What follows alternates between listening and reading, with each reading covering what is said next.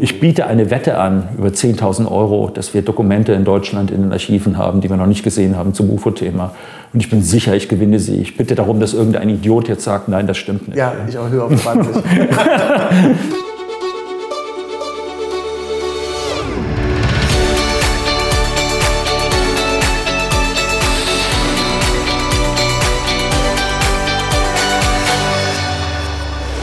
Herzlich willkommen bei Exo Magazin TV, dem Magazin für Freigeister. Wenn man sich in Deutschland seriös über UFOs informieren möchte, kann man sich nicht auf die Massenmedien verlassen. Aber warum eigentlich? Was macht dieses Thema so toxisch für Redakteure, dass sie nicht darüber berichten können, ohne es ins Lächerliche zu ziehen?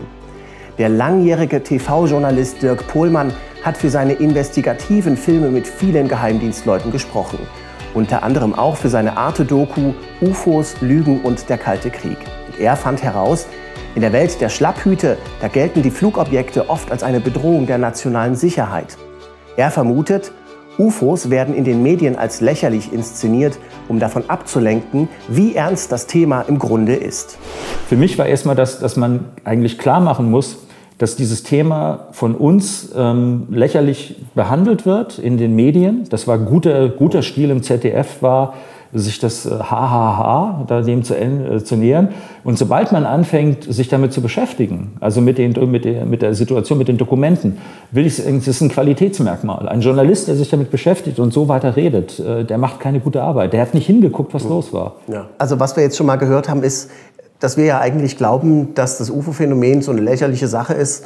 Und ganz allgemein wird so angenommen, dass es dann eben so ein paar UFO-Buffs gibt, so, die dann irgendeine Verschwörungstheorie aus dieser eigentlich lächerlichen Sache gemacht haben, wo es doch aber eigentlich, wenn man sich die Geschichte anguckt, eher umgekehrt zu sein scheint, dass das UFO-Phänomen eigentlich eine sehr ernsthafte Sache gewesen ist von Anfang an und deshalb lächerlich gemacht wurde. Exakt, ja. exakt das. Und ich kann auch noch dazu anfügen, ich habe äh, hab ja einen Film gemacht über Area 51, der auf den sag ich mal, UFO-Seite nicht gut angekommen ist. Also ich, wie gesagt, War ich bin sehr skeptisch. Ich bin, äh, ich gehe nicht in äh, mhm. den Rahmen der Spekulation in diesem Sinne, sondern ich möchte begründete Annahmen haben. Ich habe in dem Film gezeigt, was in Area 51 nachweisbar gelaufen ist. Ähm, und das sind eben geheime Flugzeugprojekte. Das ist am Anfang die U-2, die A-12, der macht drei Aufklärer, einsitzig der CIA, der später SA-71 wurde mit Zweimannbesatzung.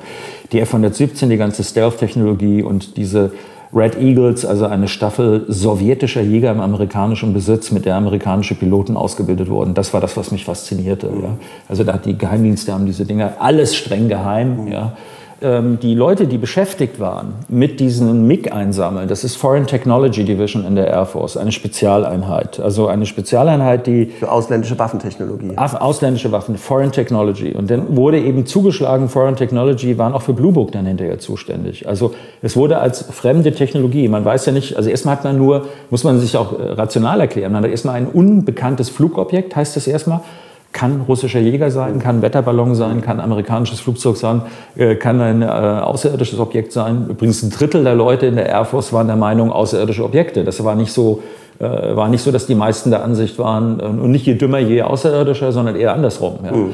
Ähm, und da hatte ich mit diesen Leuten zu tun, mit dieser Einheit jetzt, die das hatte. Und die waren auch interessant. Der Chef von denen, das waren zwei Sachen. Einmal waren die unterschiedliche Ansicht. Der Chef hielt nicht so rasend viel davon. Äh, sein erster Untergebener, ein Mann, der die äh, Kanone der Me 262 im Zweiten Weltkrieg bereits untersucht hatte, das war seine Fachaufgabe, der sagte zu mir immer, Junge, du hast doch nur an der Oberfläche gekratzt, frag doch mal zu UFOs. Ja, mhm. so, der wollte mich die ganze Zeit äh, auf das Thema schieben, weil er sagte, wir haben da viel mehr. Was der mir aber sagte war, dass jeder amerikanische Präsident, ja, jeder amerikanische Präsident war wie der Teufel hinter dieser Thematik hier. Die waren, alle haben sich dafür interessiert. Und er hat gesagt, was wir denen gesagt haben, war immer, wir untersuchen das jetzt seit vielen, vielen Jahren. Wir haben eigentlich immer das gleiche Ergebnis. Wir können Ihnen sagen, wir haben hier ungefähr 5 Prozent, von denen wir sagen, da ist was. Ich kann Ihnen aber nicht sagen, was das ist.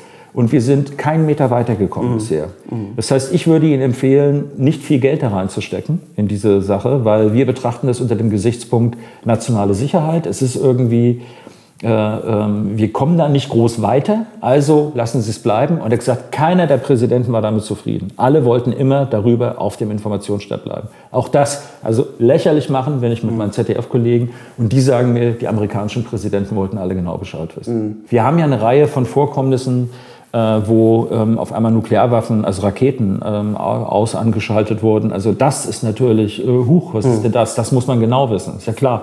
In den Schuhen eines äh, Basiskommandanten. Jetzt stellt man fest, man hat diese Ui, Ui, Ui, also diese Abschlusssilos da und dann geht das an und aus. Das kann man ja nicht einfach, ah ja, geht an und aus, kann man ja nicht, da muss man, muss man ja mehr wissen, was da los ist. Oder da fliegt was drüber. Ich mache hier äh, nukleare Forschung und dann fliegt ständig was drüber. Da will ich sehr genau wissen, was das ist. Oder es werden zehn Stück auf einmal deaktiviert, wie bei Robert Sellers in den 60er Jahren. Also das sind solche Sachen, äh, äh, ich muss wissen, haben wir es mit einem technischen Phänomen zu tun oder könnte es irgendwie sein?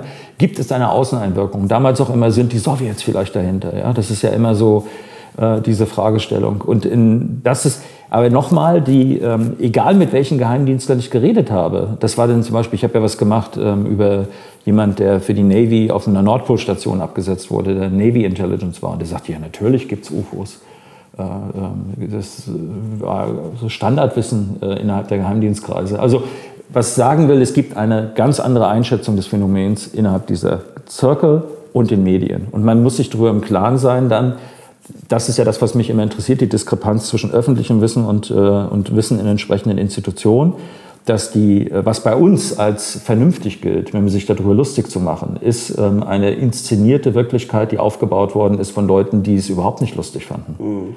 Ja, ähm, ich habe mit dem französischen Marinehistoriker, der immerhin im Generalstab äh, ähm, äh, berichtet, ja. Der ist zum Beispiel, äh, ja klar, ähm, UFOs, Aliens, Außerirdische, ist für mich vollkommen klar die Angelegenheit. Ich hoffe, wir haben bald offiziell Kontakt so ungefähr.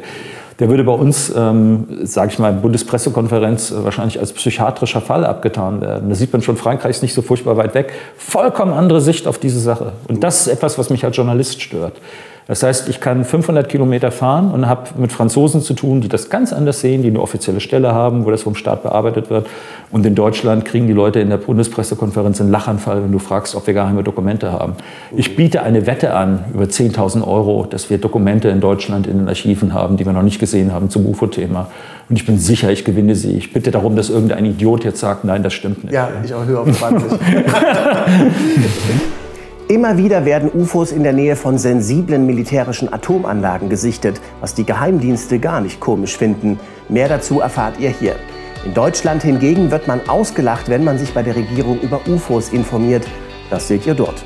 Und wenn ihr mal die Meinung eines informierten Journalisten über UFOs hören wollt, dann schaut euch mein Interview mit Dirk Pohlmann an. Zu sehen jetzt in voller Länge auf Exo Magazin TV. Gleich mal reinschauen. Und hoffentlich klicken das auch ein paar Journalisten unter euch an. Ich sag euch was, die Entdeckung von außerirdischem Leben steht unmittelbar bevor. Und wer zuletzt lacht, lacht am besten. Ciao.